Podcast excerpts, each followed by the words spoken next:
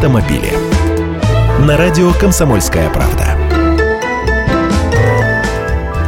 Здравствуйте! Иномарки обскакали «Лады», корейские легковушки теперь самые популярные в России. Никогда раньше такого не было. По итогам февраля самой продаваемой легковой моделью в России стал Hyundai Solaris. Больше 8 тысяч таких новых автомобилей было продано за месяц по всей стране.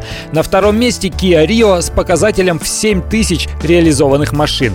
А Lada Granta, безоговорочный бестселлер последних лет, опустилась аж на третье место. Таких купили меньше 6,5 тысяч. И падение продаж этой модели оказалось огромным. Видимо, часть потенциальных покупателей перекинулась на новинку седан Веста. Он уже на седьмой строчке продаж. На четвертом месте Renault Duster. После обновления кроссовер производства московского автозавода поднажал и вновь стал самым популярным автомобилем повышенной проходимости. Числятся в лидерах также Toyota RAV4 и Chevrolet Niva.